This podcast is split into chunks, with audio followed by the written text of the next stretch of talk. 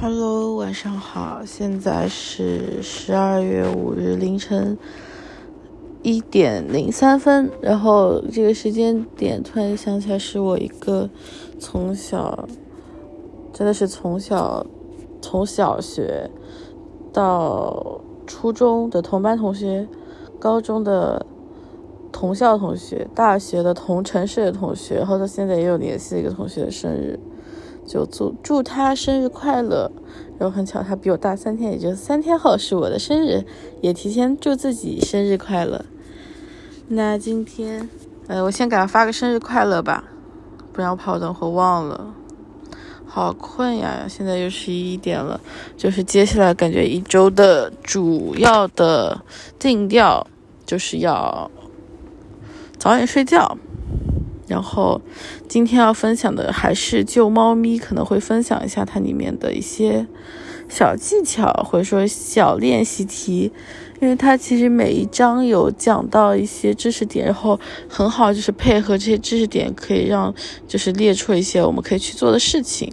嗯，然后这本书明天早上应该我起得来的话，我会去把它还掉，还了之后就。嗯，告一段落吧。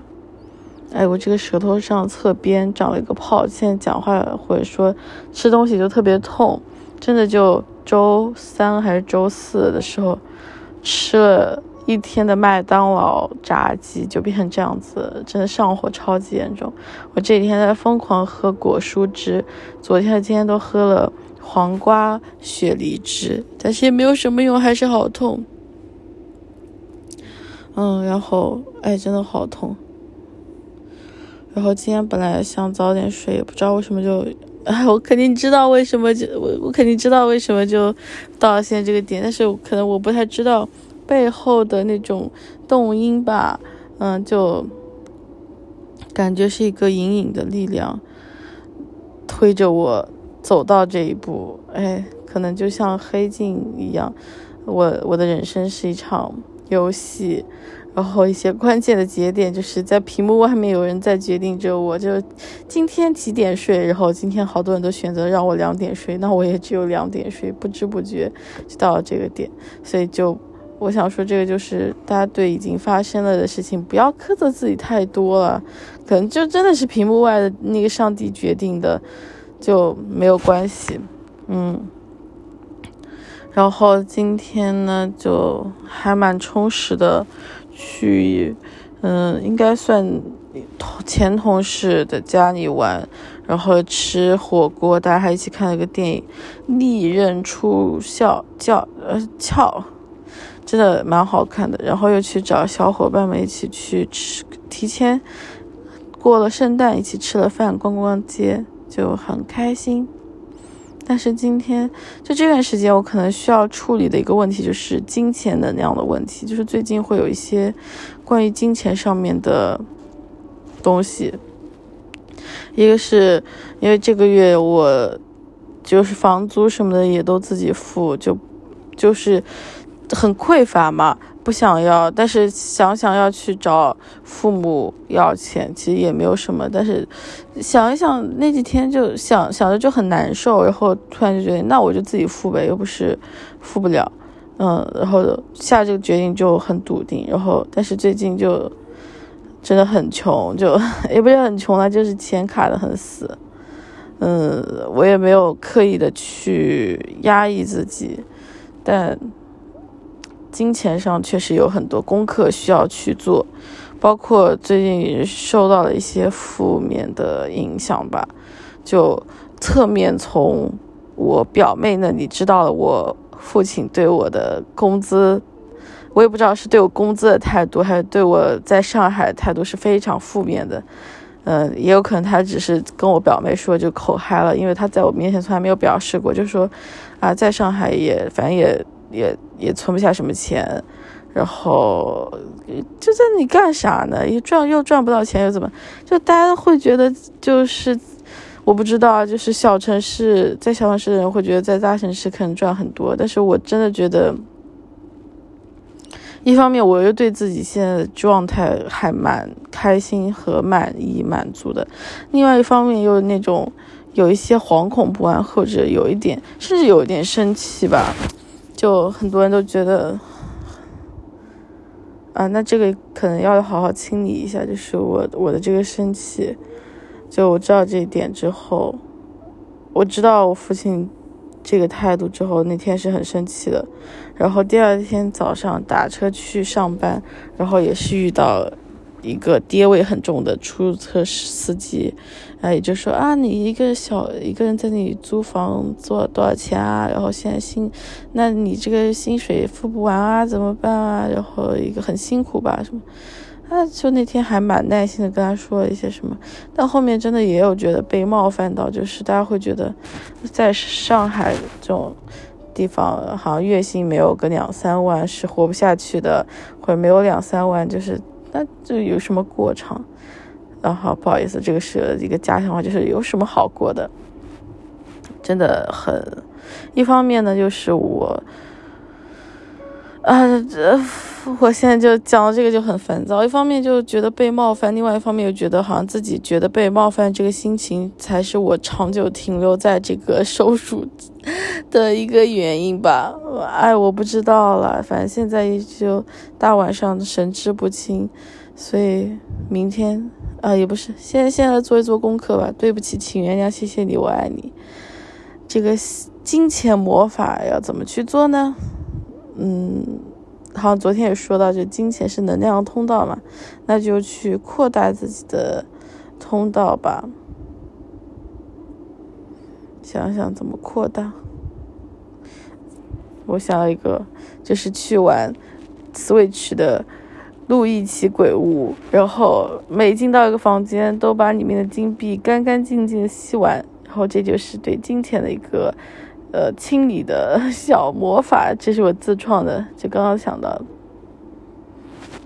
然后，嗯，那就来看看今天的书吧。今天确实没有看书，但是因为这本书明天就要还了，然后啊，其实里面还是有蛮多不错的部分了，嗯。但我感觉我这个选择也不是很好，就你不能因为一本书或一个什么东西，它就是在期限内，或者你马上就要失去它，就赶快要从中挖取更多的东西。就这，我我真正应该选择的是我今天阅读或者说最近感觉很好的内容了。但相对来说，确实它的练习部分是让我觉得很很有收获，那就一起来看一看吧。嗯。我们就来看第一个，我们主要就看第一章吧，因为第一章里面的练习就可能跟大家更接近一点，因为第一章是要认识这个他讲的是什么，然后包括时间各方面原因，就看一下第一章，因为后面的可能就涉及到这本书里面讲了一些更专业的技能以及嗯。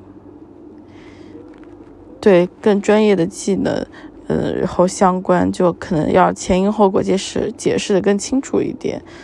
那我们就来直接看第一章吧。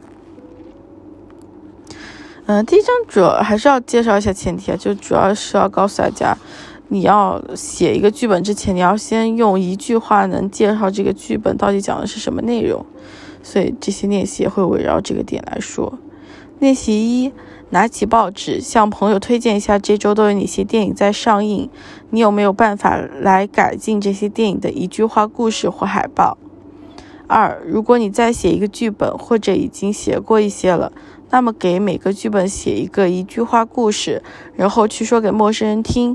通过这样的推销方式，你有没有发现你的一句话故事有了变化？这有没有给你提供一些可以用在剧本里的灵感？